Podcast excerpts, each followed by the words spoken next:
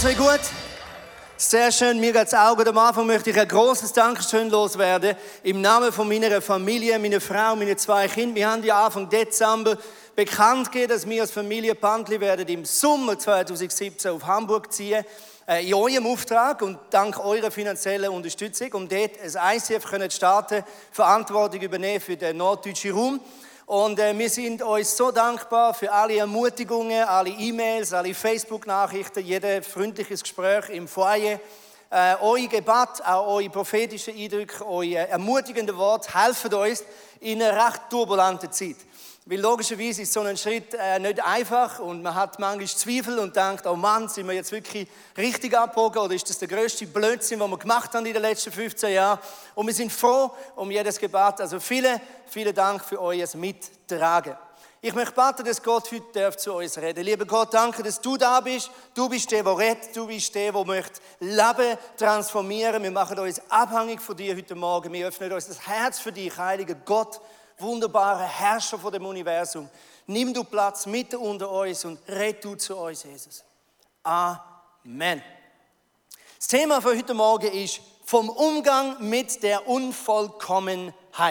Vom Umgang mit der Unvollkommenheit. Was für, das ist unglaublich viele Silben, wo man da zusammenrechnen kann für die, die das gern machen. Äh, und ich muss ehrlich sagen, die Predigt hat logischerweise auch mit mir zu tun, weil ich hasse, wenn etwas nicht vollkommen ist. Ich habe eine notorische Tendenz zum Perfektionismus. Heute Morgen in der Worship-Zeit ist da vorne, ich muss jetzt schauen, ob es wieder gut ist oder ob es schon wieder abgeht ist, da vorne beim Übergang vom Vorhang ist so eine Ecke abgeht. Und ich kann nicht mehr weiter Halleluja singen, bis der Nico gekommen ist und es wieder geflickt hat. Ich hasse es, wenn etwas nicht vollkommen ist. Äh, wir sind gestern auf der Autobahn gewesen, zurück von Deutschland und äh, die WC-Anlage gibt es ja, glaube ich, in der Schweiz unterdessen auch, das Sanifair-System, wo du 70 Cent zahlst mit dem Versprechen, dass du äh, ein sauberes WC antriffst. Und gestern in der Nähe von Pforzheim in Süddeutschland auf der A8 haben wir angehalten, weil die Kinder müssen aufs WC. Und äh, wir kommen aber zur richtigen Schranke, dort, wo man Geld reinrühren muss. Mir fällt schon auf, dass das Personal relativ gelangweilt auf ihrem Basen sich abstützt und ihre Aufgabe auf das dezimiert, äh, zu kontrollieren, dass nicht irgendein geiziger Schwab ähm, unter der Schranke durchläuft, oder? Und ähm, ihr ahnt, was passiert. Wir kommen ins Mannenwetze rein, mein Sohn voraus, er drüllt sich um und sagt, boah, Papa, stinkt das hier. Und es ist wirklich grusig gewesen, äh, der Boden verschmiert, verspritzt. Und während ich dort stand und loslassen und, und, und mein Geschäft erledigen auf gut Deutsch, oder? Wie der Luther, hier stehe ich und kann nicht anders. Wir haben ja Reformationsjahr, oder? Sollte Luther einbauen in Predigt, hat es geheißen, habe ich jetzt gemacht, ist erledigt. Check. Super gelöst. Auf jeden Fall stehe ich dort und ich, ich, mir, mir haut es fast genug. Mich regt es so auf. Ich kann das fast nicht glauben. Da zahlst du Geld und, und zwei Leute stehen dort und stehen einfach in der Gegend rum. Das WC ist offensichtlich mehr als 24 Stunden nicht geputzt worden. Und ich werde hassig und hassiger und äh, verrückter. Und, und zu allem anhin kommt dann noch die Stimme für die, die die WCs kennen, im Ein-Minuten-Takt gefühlt, kommt so eine deutsche, säuselnde Stimme. Herzlich willkommen in den WC-Anlagen von Sunnyfair, dem besonders sauberen Toiletten. Dank Ihrer finanziellen Unterstützung, bla bla bla bla.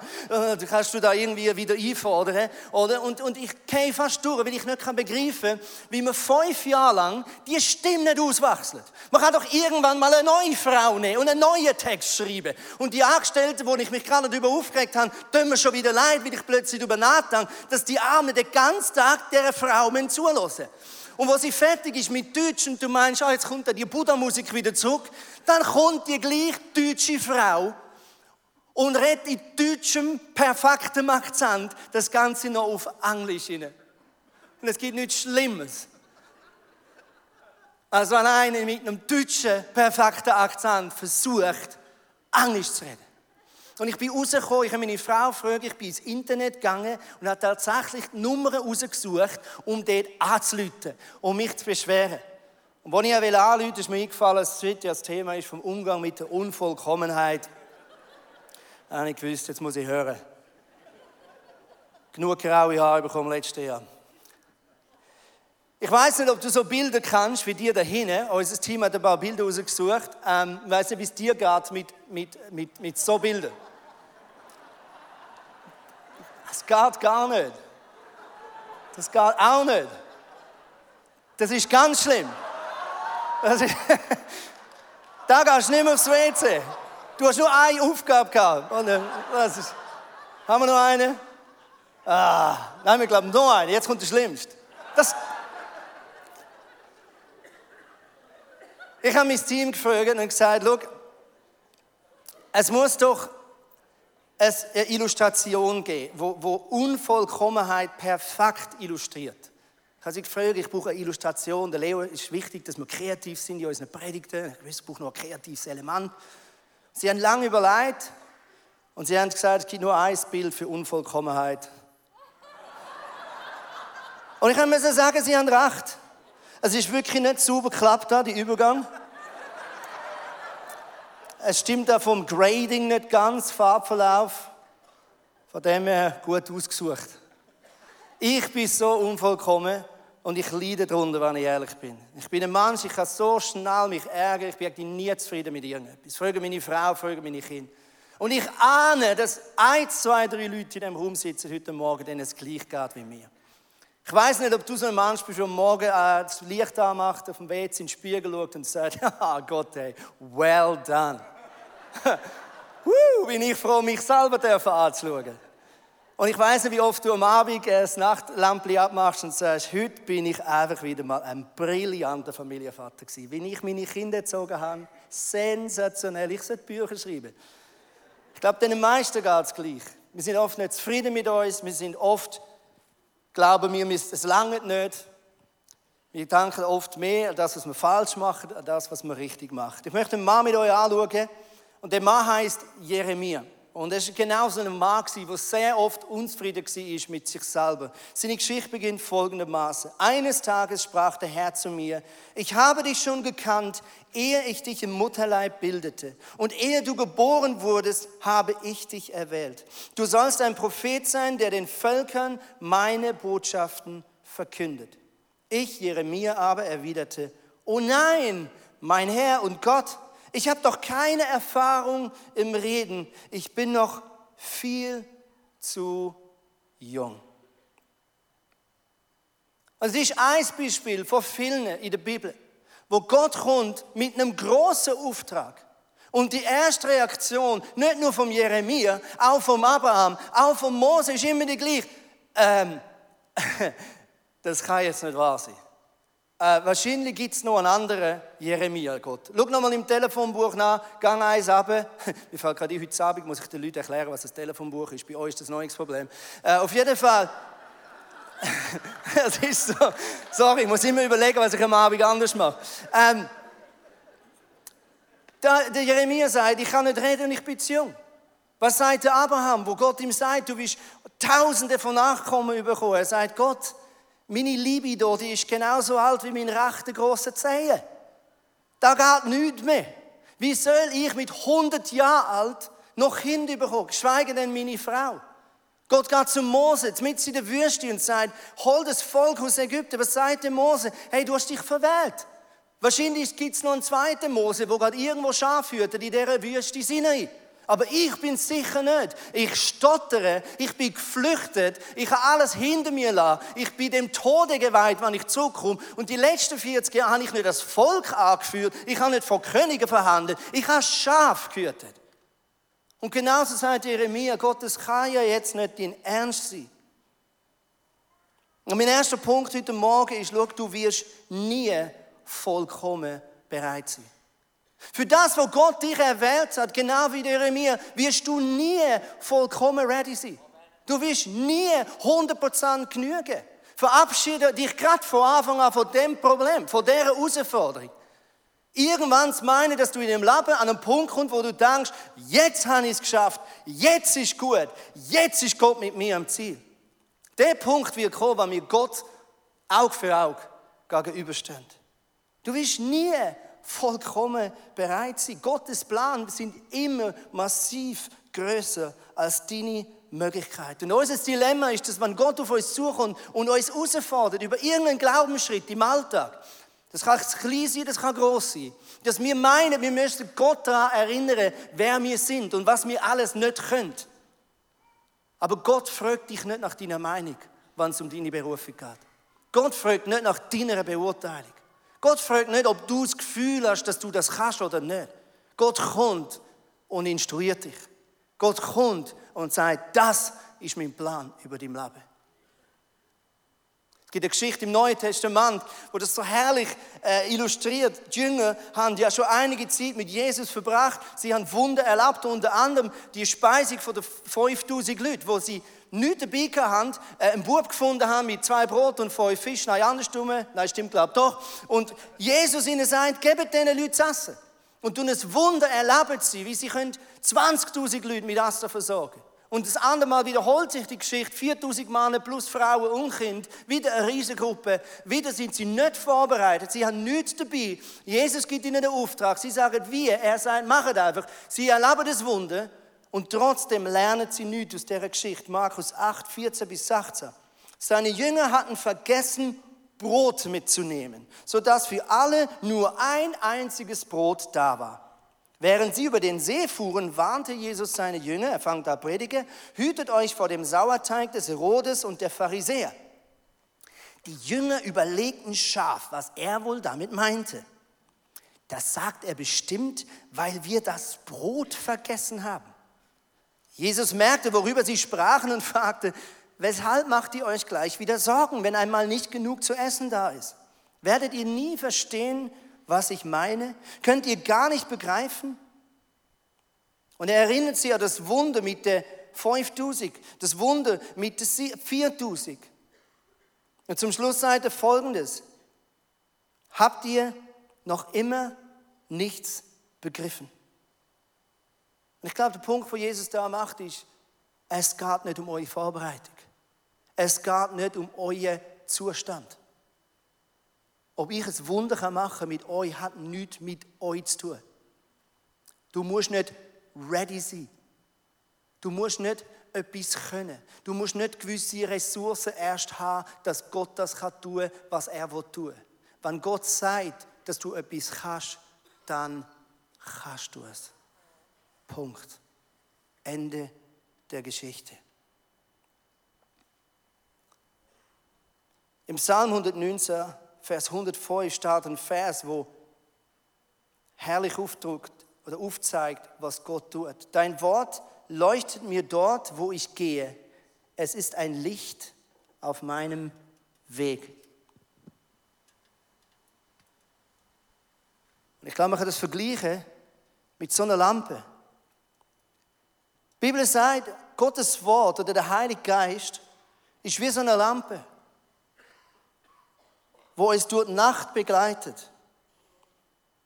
Und wie das so ist bei der Lampe, alles, was ich sehe, sind die nächsten eins bis zwei Schritte. Und ganz oft auch in der Bibel führt Gott Männer und Frauen immer nur mit den nächsten ein oder zwei Schritten. Und wir erwarten und sagen, ja Gott, okay, spannende Gedanken mit dieser Berufung und so, was du alles vorhast mit Hamburg. Ähm, aber kannst bitte, bitte ins Detail gehen, bitte erklären, wie, was, wo, wann, wer zahlt das, wer kommt mit, wer hilft, welche Strategie. Und Gott sagt, Details, die interessieren mich nicht. Gott interessiert Details meistens nicht, wenn es um Berufung geht.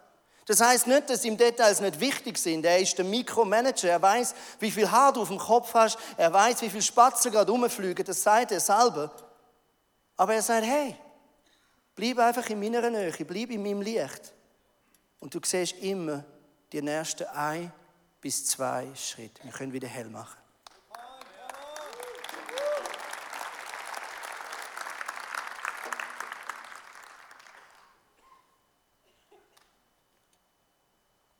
Die Leute fragen uns oft in Bezug auf Hamburg, haben die schon eine Location? Dann werde ich nervös und denke, oh, pff, nein, sollte ich. dann geht es weiter, ja, haben die dann wenigstens schon ein Team vor Ort? Sage ich, nein, also jetzt, wo du sagst, wir haben eine Facebook-Gruppe. 518 Leuten gefällt das. Rein virtuell sind wir schon eine Megachurch. Und dann kommt die beste Frage, natürlich meistens von den Deutschen. Was ist denn eure Strategie? Immer Strategie, ganz wichtig. Was ist denn euer Konzept, euer Gemeindegründungskonzept? Und dann werde ich ganz nervös und sage, ähm, also um ehrlich zu sein, also, also jetzt die letzten 15 Jahre da in Zürich haben wir jetzt, also wir haben schon immer etwas überlegt. Im Sinn von einem Plan haben wir gehabt, aber meistens hat Gott das gemacht, was er hat wollen. Und wir sind einfach hinein reingelaufen. Und wenn eine Tür offen war, haben wir sie aufgemacht und sind durchgelaufen. Und wenn sie zu war, dann sind wir halt weiter schauen, wo die nächste Tür offen ist. Gott führt uns Schritt für Schritt. Das Problem ist doch, warum wir oft unzufrieden sind mit uns, ist, weil wir vergleichen. Wir vergleichen. Wir schauen um uns herum, sehen andere Leute in unserem Umfeld und denken, oh wow, die haben so viel mehr im Griff als ich. Wow, der kann die Bibel so viel besser. Wow, der, der hat so viel mehr Ausstrahlung. Wow, der, der, der ist so viel besser auf der Arbeit. Vielleicht bewunderst du einen Arbeitskollegen, der im Meeting hockt mit dir und du denkst, boah, hey, wenn der redet, hey, leck, der Chef, der kauft dem alles ab. Vielleicht bewunderst du äh, deine Freundin, du hockst mit ihr im Starbucks und, und sie sieht perfekt aus, hat sich nicht mehr müssen schminken, sie, sie sieht aus wie 20, obwohl sie 50 ist. Und du denkst, wie ist das möglich? Und, und, und du siehst, wie, wie sie ihre, ihre Kinder mit liebevoller Stimme ganz sanft sanft erklärt, wie das Leben läuft. Und du weißt innerlich, ich habe heute Morgen schon auf 120 Dezibel meine Kinder angeschaut, damit sie pünktlich in die Schule kommen. Vielleicht bewunderst du einen Freund, der einen strengen Job hat wie du, aber noch 100 Hobbys hat nebenbei. Du denkst, woher hat der Kraft und Finanzen? Vielleicht hast du Freunde, die haben das Haus gekauft und du hast das Gefühl, alle kaufen das Haus. Kannst du das Gefühl? Alle kaufen das Haus. Stimmt vorne und innen nicht statistisch, aber manchmal hat man das Gefühl, du siehst vielleicht ähm, ein anderes Ehepaar und du denkst, boah, deren ihre Ehe, die können ständig daten. Ja, das ist, das ist so, oh, die, die lassen nur in der Bibel am Abend, ja. Jetzt ist ja Valentinstag, oder? Valentinstag, genau, sorry für die, die es vergessen haben. Es ist genau nächstes Jahr wieder. Ähm, meine Frau und ich, wir haben einen super schönen Valentinstag gehabt, gell, Schatz? Bis sie am Abend gemerkt hat, dass heute Valentinstag sie wäre. Genau, davor war es ein super Tag. Alle happy. genau, ich habe es irgendwann gemerkt, sogar vier, fünf Uhr angefangen zu beten, dass meine Frau nicht auf, auf Facebook geht, weil ich wusste, wenn sie auf Facebook geht, wird sie es merken. Und sie ist auf Facebook gegangen und sagt, äh, Andi, ähm, heute war Valentinstag. Nein! Dann ist er wieder. Aber vielleicht hast du Bilder gesehen am Abend, vielleicht hast du ein mega schönes Date gehabt, wunderschön, romantisch, alles super, sind essen zusammen. Dann gehst du am Abend um 11 Uhr noch Bilder anschauen und du merkst, okay, der Kollege, der hat seine Frau noch zum Wellness ausgeführt. Und schon plötzlich fühlst du dich wieder schlecht. Hast das Gefühl, du hast nicht einen guten Valentinstag gehabt. Kann er das? Das Problem, wenn wir vergleichen, ist, dass wir immer die äußerliche Fassade von einem Mitmensch vergleichen mit dem Innenleben von uns. Während wir selber all unsere Angst und Zweifel und Anklage und, und, und alles miterleben, so sehen wir das beim anderen ja nur von außen.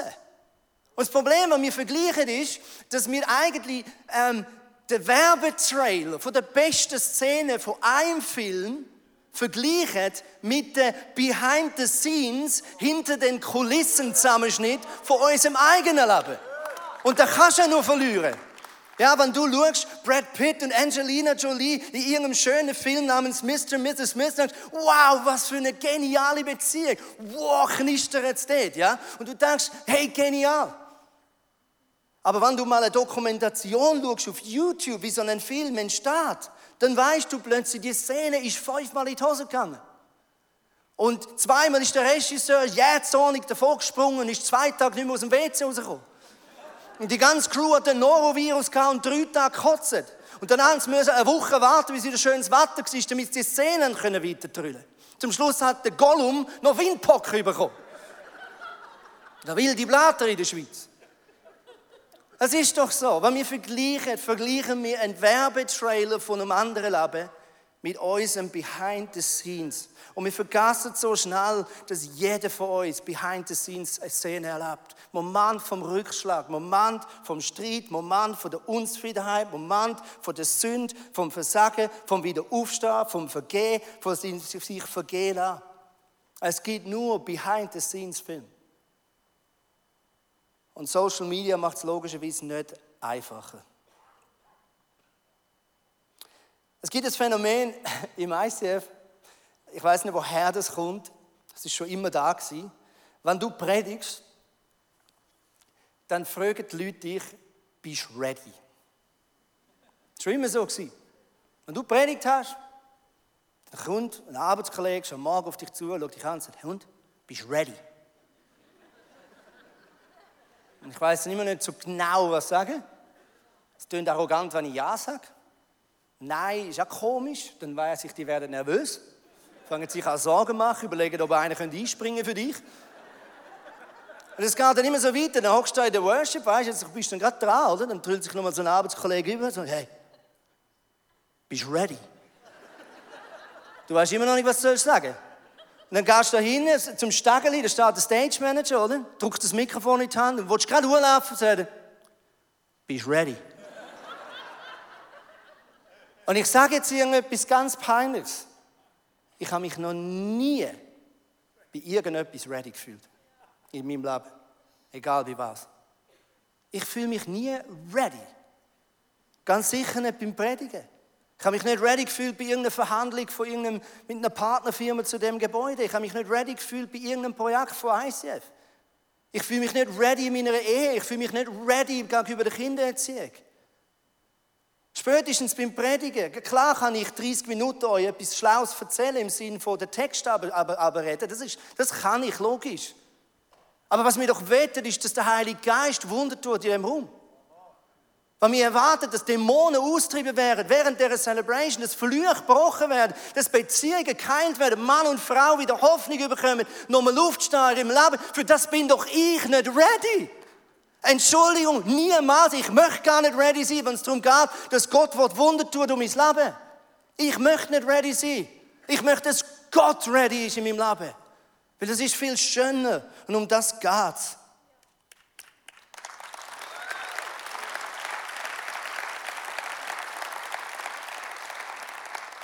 Wir alle kennen wahrscheinlich die vielen Castingshows. Meine Lieblingscastingshow ist definitiv The Voice. The Voice of Germany, The Voice of Switzerland, The Voice, ja, eine klatschen so, fangen sich an freuen.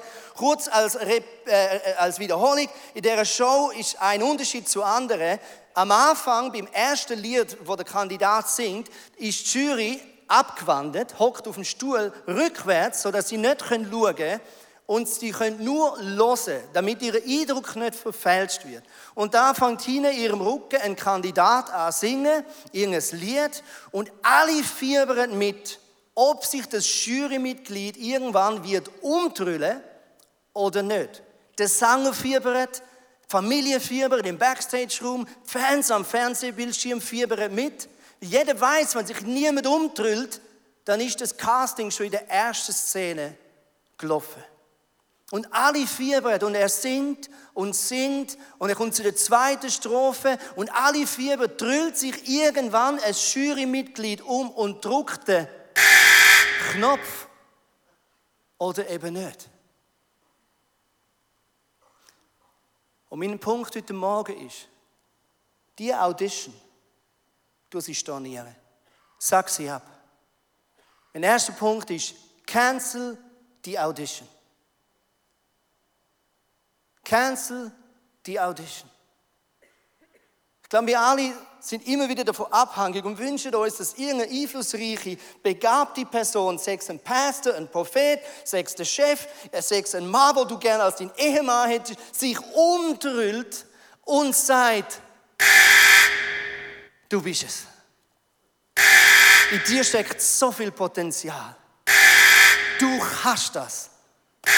Du siehst so gut aus, ich wollte dich heiraten. Wir alle sehnen uns nach so Buzzer-Moment und glauben, dass Gott erst muss kommen und uns mit einem Brief vom Himmel oder mit einer hörbaren Stimme mit 150 Posaunenangel hinten dran und einer Rauchsäule und Pyro-Effekt persönlich aus dem Sassel rauslupfen, dass wir etwas machen für Gott.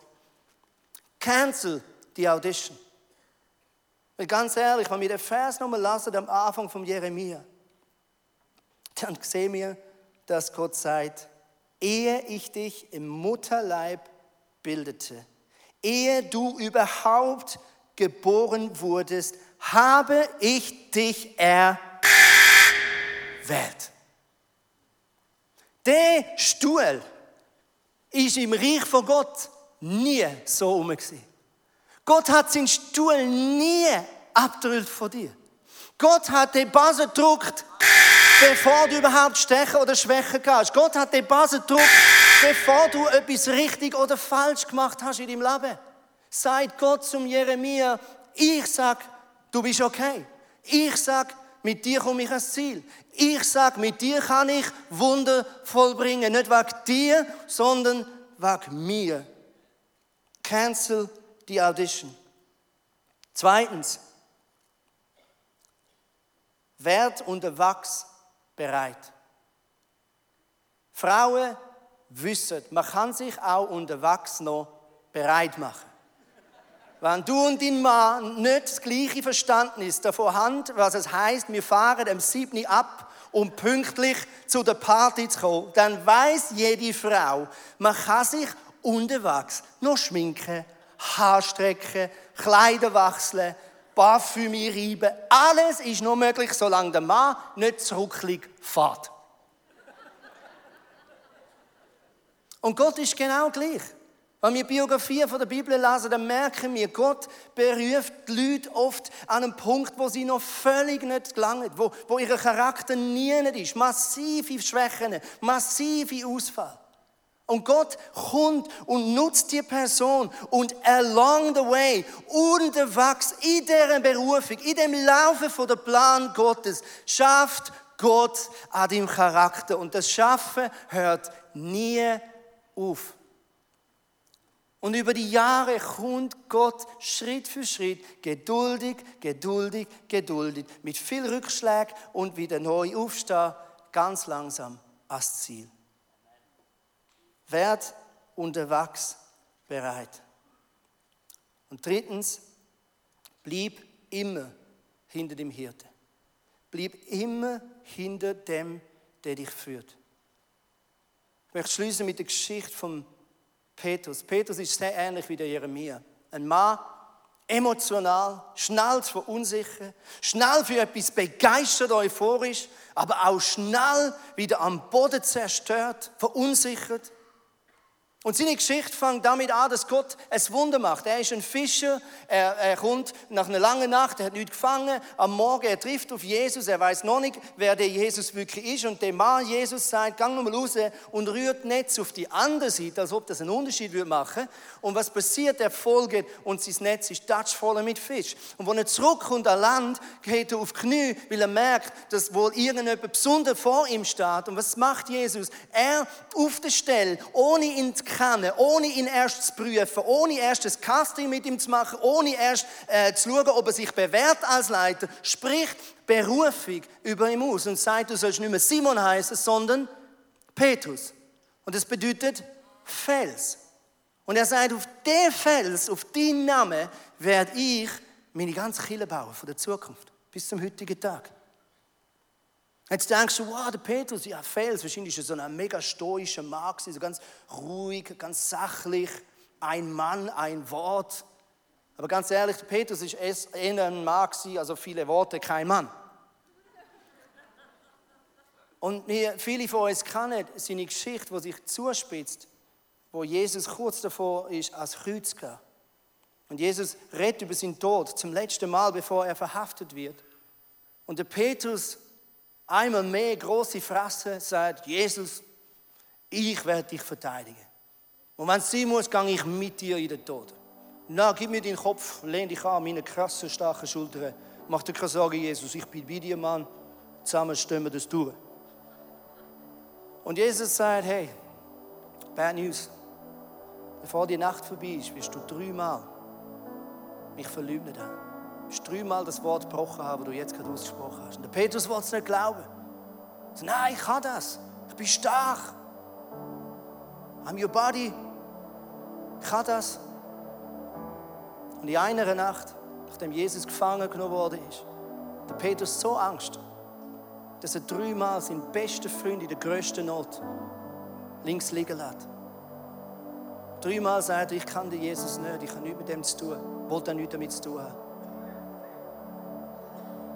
Jesus kommt zurück ins Leben drei Tage später, wo sie sich das zweite Mal begegnet, passiert Folgendes. Sie treffen sich am See. Der Petrus ist wieder der Simon. Er ist zurück in sein altes Leben. Er ist wieder der Fischer.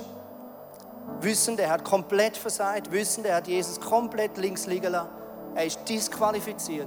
Er geht zurück in seinen Beruf geht wieder fischen wie früher, bevor er Jesus begegnet ist. Und er trifft wieder auf den Mann. Und wieder erkannt er ihn nicht. Und wieder sagt der Mann, geht raus, rührt Netz auf die andere Seite. Jesus wiederholt die ganze Szene von der Berufung. Eins zu eins. Nach dem Motto, kein Problem, gehen wir nochmal zurück, mache ich das Wunder halt nochmal. Und dann nimmt er ihn zur Seite. Und er fragt ihn die berühmte drei Fragen. Petrus, liebst du mich? Was viele vielleicht nicht wissen ist, im griechischen Text werden dort zwei verschiedene Wörter gebraucht für das Wort Liebe. Logischerweise haben die zwei Männer Aramäisch geredet, aber der Evangelist, der davon berichtet, scheint etwas zu wissen, was wir vielleicht nicht wissen und schnell drüber lassen. Gott oder Jesus sagt zum Petrus, Agape. Liebst du mich? Agape. Agape steht für göttliche, vollkommene Liebe. Petrus sagt, Jesus, ich liebe dich. Aber er benutzt das Wort Phileo. Phileo heißt Liebe zu einem Bruder. Also menschliche Liebe. Eine Liebe im Hinsinn von sich zu jemandem hingezogen fühlen. Jesus wiederholt seine Frage. Petrus, agapist du mich? Und ich glaube, der Petrus wird mega unsicher und denkt, was ist jetzt die richtige Antwort? Aber er bleibt ehrlich und sagt, Jesus, ich, ich, ich phileo dich, ich liebe dich, wie ein Mensch kann lieben. Und zum dritten Mal sagt Jesus, Petrus, liebst du mich? Aber jetzt benutzt er das Wort Phileo. Liebst du mich wie ein Bruder? Liebst du mich wie ein Mensch kann lieben? Und der Petrus lässt seine Schulter hängen und sagt, Jesus, du kennst mich. Du siehst mir Herz. Du weißt, dass ich dich nur lieben kann, wie ein Bruder. Phileo. Der Petrus ist ehrlich zum ersten Mal und sagt, ich, ich, ich, ich bin nicht vollkommen und ich werde es nie sein. Ich bin nicht wie du, Jesus. Ich bin ein Mensch. Und jetzt kommt der Moment, was macht Jesus? Er sagt, weide meine Schafe. Er erneuert seine Berufung, die er hat. Er sagt, hey, da ist dein Zepter, da ist dein Hirtenstab, gang zurück an die Arbeit. An meinem Auftrag hat sich nichts geändert. Aber Petrus, mit dieser Einstellung bist du mehr bereit für deine Berufung als je zuvor. Als je zuvor. Ich möchte schließen mit eine Geschichte. Wir sind unterwegs als Familie im Auto. Und viele wissen das, die Eltern von meiner Frau, meine Schwiegereltern, machen seit klein auf äh, Kindermusik, haben unzählige CDs schon rausgegeben. Die letzte ist die da hinten, äh, Tanzliederwiese. Und zum ersten Mal haben unsere Kinder auch dürfen mitsingen. Dritte Generation jetzt, die da mitsingt. Und die CD läuft hin, unsere Kinder singen fröhlich äh, mit, Lied für Lied. Und ihre Eltern haben ganz verschiedene Kinder eingespannt. Aus der Nachbarschaft, aus, von Musikerkollegen, alles. Kinder, die jetzt halt nachwachsen, sieben, sechs, acht und so weiter. Und meine Frau und ich rocken drin vorne. Es kommt Lied für Lied von irgendeinem Kind gesungen, das wir nicht kennen. Und wir sind völlig kritisch. Oder beide so Musiker und so. Und sagen, ja, also, ja, das, das Kind hätte ich jetzt nicht das singen lassen. Puh, das ist jetzt ein bisschen schief gewesen, die Stelle. Und, und ja, also dort hätte man, glaube ich, mehr rausholen können. Das, das, das traut sich wie nicht richtig singen. Und bei jedem Lied haben wir da irgendeine Kritik gewusst, oder? Bis unsere Kinder kommen. Plötzlich kommt, kommen die Stimmen von unseren Kindern und plötzlich hocken wir jetzt, oh, brillant! Wahnsinn! Oh! Und ich schaue hinter bei 200 Stundenkilometern und sage, Shira Milo, ich bin so stolz auf euch. Und sie sagen, schau führen, Papi. Und wir schwärmen und unser Herz ist so, oh, jö, wie herzig. Oh. Und dann kommt das nächste Lied wieder von einem anderen Kind. Und, oh, ja, ja, ja kann, ja, kann man machen. Und während wir weiterfahren und ich so über mich selber lache und denke, ja, ich bin jetzt einfach verliebt in meine Kinder und mein, mein Fazit stimmt ja vorne und hinten nicht, oder? Sagt plötzlich der Heilige Geist, Vater gerade und sagt, stopp gerade dort. Das, was du gefühlt hast, was deine Kinder gesungen haben, genau so fühle ich für dich. Genauso fühle ich für dich. Genauso wie du deine Kinder liebst. Oder besser gesagt, noch viel mehr als dass du deine Kinder je kannst lieben, so liebe ich dich und jeden, der da drin sitzt. Und wenn du aufstehst am Morgen, wenn du zur Arbeit gehst, wenn du die Küche putzt und Gott zu dir schaut, dann hat er genau die Gefühle, die ich kann über meine Kinder in dem Moment, wo ich ihre Stimme gehört habe auf dieser CD. Gott liebt uns. Gott hat nie den Plan gehabt, dass wir perfekt und vollkommen sind. Gott liebt uns über alles. Und selbst wenn du im Bett liegst, mitten in der Nacht, du schnarchst vielleicht, über die Stunde entwickelst du grusigen Mundgeruch, hockt Gott an deiner Bettkante, schaut auf dich ab und smilet über das ganze Gesicht. Gott hat Freude an dir. Gott ist ein guter, guter Vater. Gott hat Freude an uns. Und ich wünsche mir so fest für mein Leben, für dein Leben, dass wir das endlich verstehen können. Und dass es einfach ein bisschen mehr in unser Herz hineinrutscht. Das Verständnis, dass alles okay ist. Jesus hat den Preis gezahlt für alles, was wir falsch gemacht haben in unserem Leben. Jesus ist ans Kreuz gegangen, alle Konsequenzen von Sünde auf sich genommen, um dir ein neues, ein neues Leben, eine neue Chance zu schenken. Es ist alles okay. Es ist alles gut. Und wir müssen nicht mehr länger über unsere Fehler nachdenken. Wir müssen nicht mehr länger mit uns selber hadern, überlegen, was alles nicht gut ist an uns, an unseren Ehepartner, an unseren Kindern, an der Art, wie wir mit unserem Ehepartner umgehen. Ich glaube, es ist einfach Zeit, dass wir uns gehen in die liebenden Arme von unserem guten, guten Vater. Lass uns aufstehen miteinander, lass uns beten.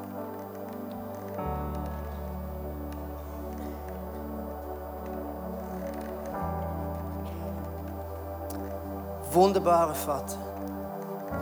Heute Morgen gebe ich dir alle Ehre. Ich, ich, ich, ich applaudiere deine Liebe, Gott, die ist unglaublich. Sie ist nicht begreifbar. Sie widerspricht so stark mit meiner Danke. Ich werde nie verstehen, wer du bist. Ich werde nie verstehen, wie fest du uns liebst. Aber Heiliger Geist, darf ich dich etwas bitten? lass du uns einfach die göttliche DNA ein bisschen mehr ins Herz gehen heute Morgen. Bitte. Und ich lege heute Morgen einfach alles ab, was mich hindert, mich ganz von dir brauchen zu lassen. Ich lege alle Scham ab, alle Anklage, alle Fremdanklage, alle Selbstanklage.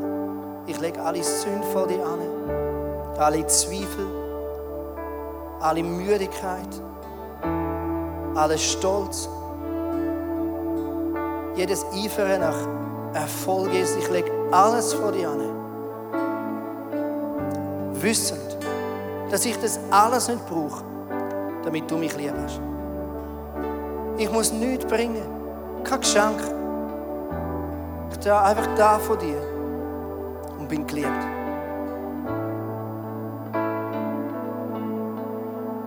Jesus, du bist ein guter, guter Vater. Du bist ein guter, guter Vater. Du bist ein guter, guter Vater.